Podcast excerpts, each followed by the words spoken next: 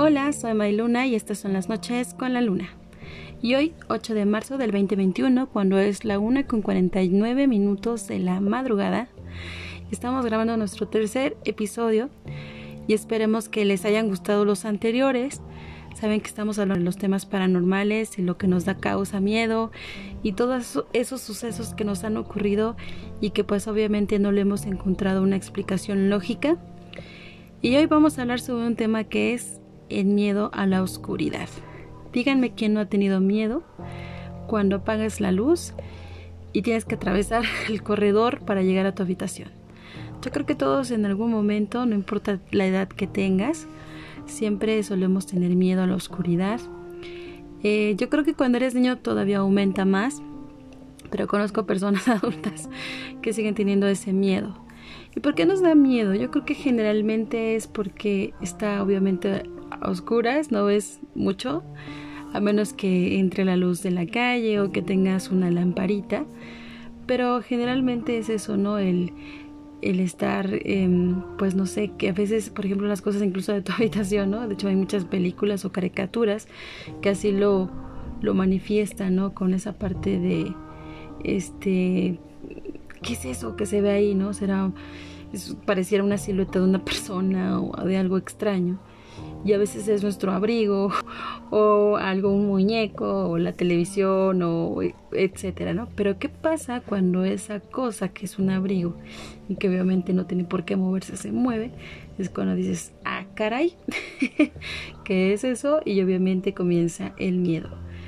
Como les mencionaba en el primer episodio, cuando era niña, era muy miedosa eh, y siempre que, te, que apagaba la luz, corría a la cama y me tapaba de pies a cabeza.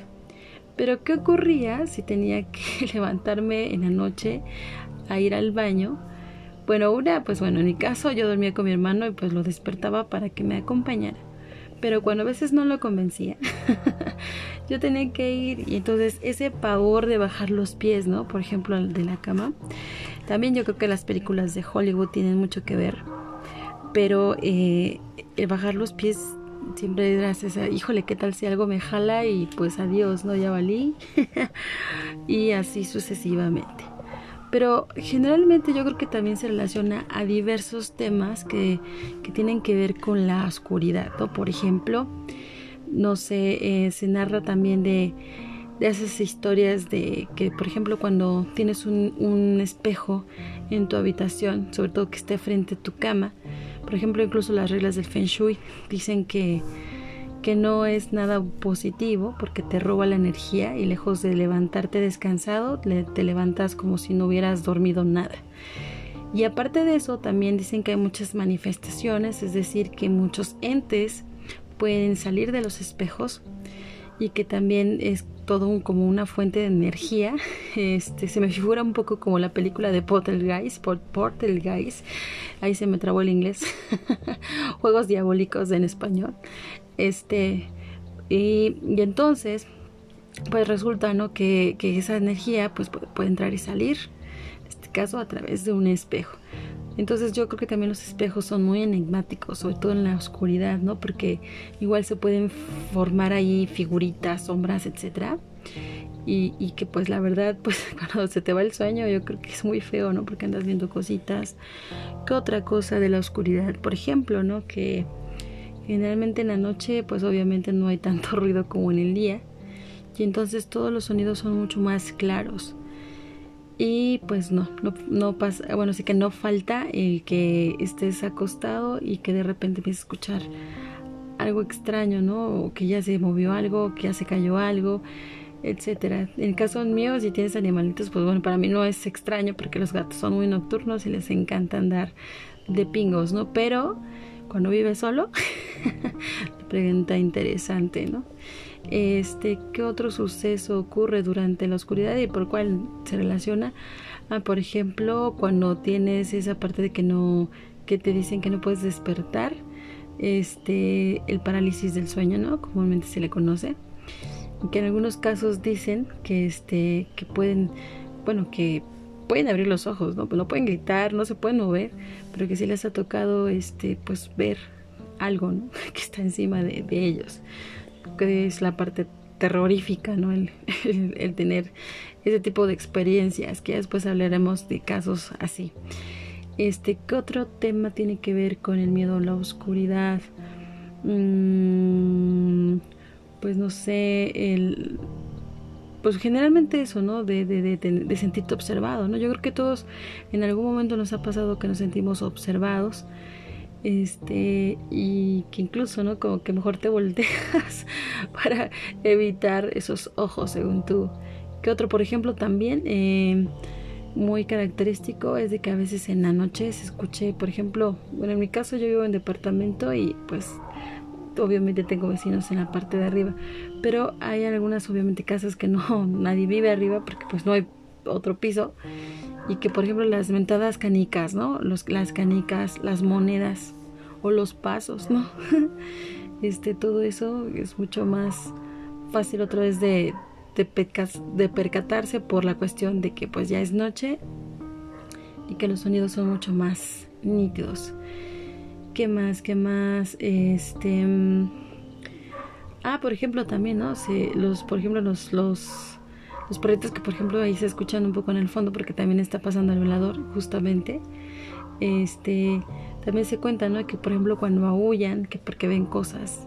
Generalmente todo esto ocurre durante la noche.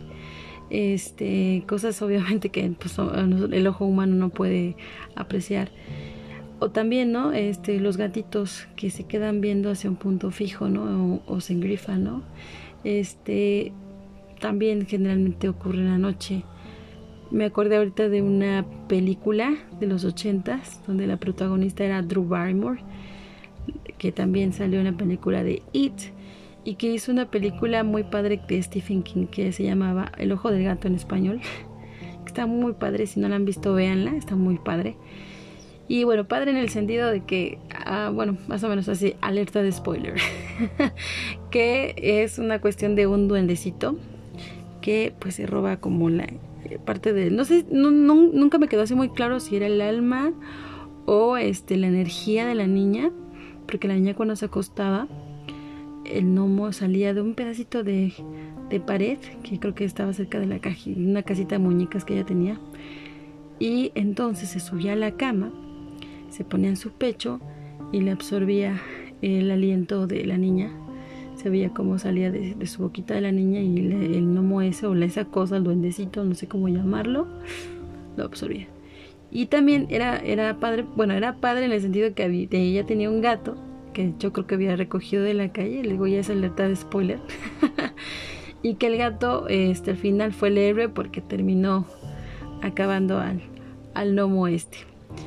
Pero sí, justamente los gatos tienen esa peculiaridad, creo que más de observar durante la noche. Y bueno, más de que nada están más alerta. Porque los perros sí generalmente, por ejemplo los míos, en todo caso, se la pasan bien jetones.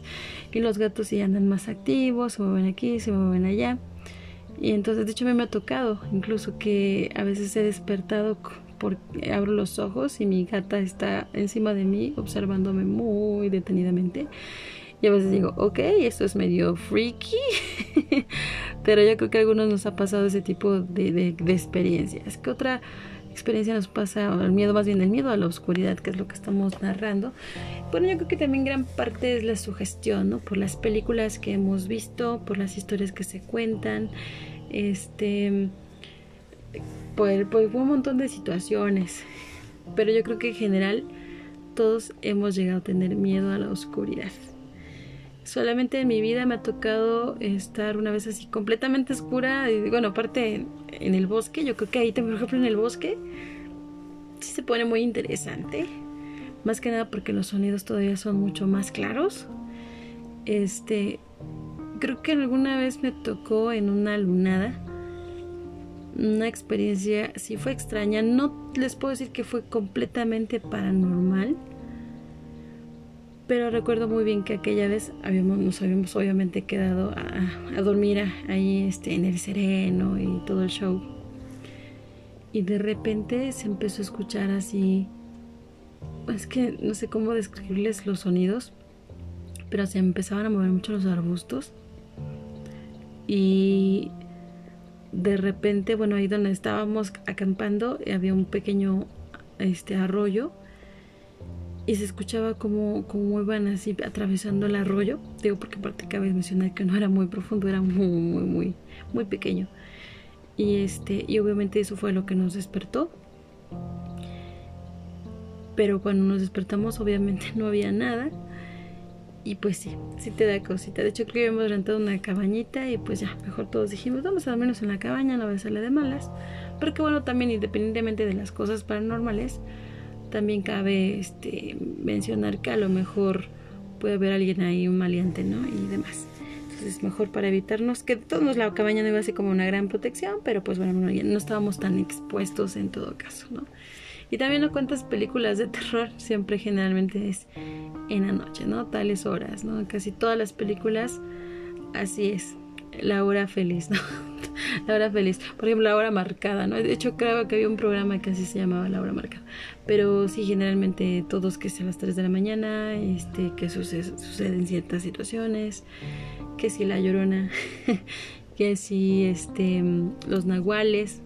No, hombre, hay un montón de temas que podemos hablar las brujas, ¿no? Por ejemplo, no puedes esas bolas de fuego, bueno, que algunos aquí les dicen que son las brujas, obviamente se, se, tienen que observar en la noche, o sea, en el día como que no creo que sea tan fácil de, de poder observar, pero sí, un montón de temas los cuales pues a veces no se les encuentra explicación, algunos sí tienen mucha lógica, este, por ejemplo, ¿no? Dices, ok, se movió algo en mi casa, a lo mejor fue porque no como bien el traste, ¿no? Se me ocurre o el gato, o el perrito, ¿no?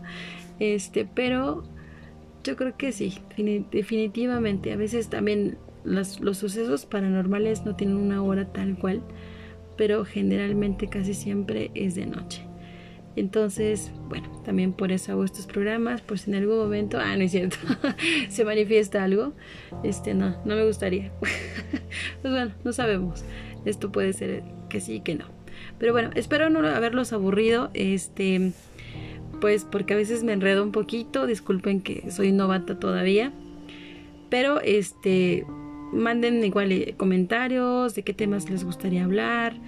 Este, quiero seguir enfocándome un poquito más en las historias locales, sobre todo el estado de algo de Pachuca, que es donde yo radico. Pachuca la bella airosa.